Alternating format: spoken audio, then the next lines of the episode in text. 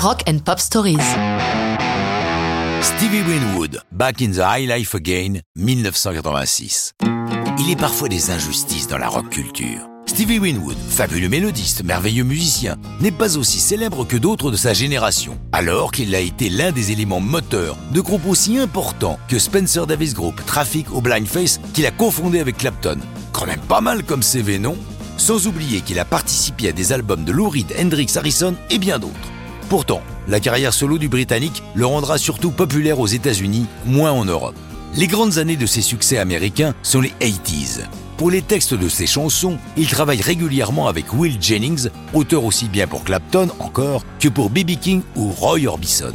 C'est Jennings qui nous raconte l'histoire de Back in the High Life Again. Je cite À l'automne 84, nous avions déjà écrit pas mal de chansons, dont Higher Love, mais il manquait encore quelques titres. J'ai regardé dans mon petit carnet où j'inscris systématiquement les idées de titres de chansons qui me viennent et j'ai retrouvé ce titre Back in the High Life Again.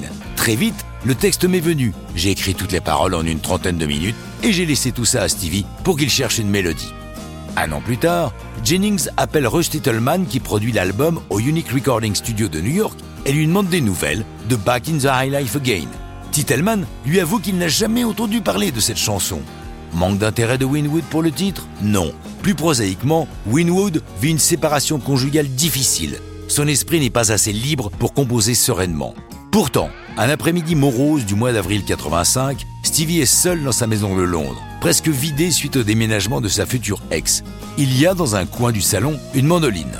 Il s'en empare pour gratouiller une mélodie, il fouille dans ses notes et retrouve le texte de Back in the High Life Again.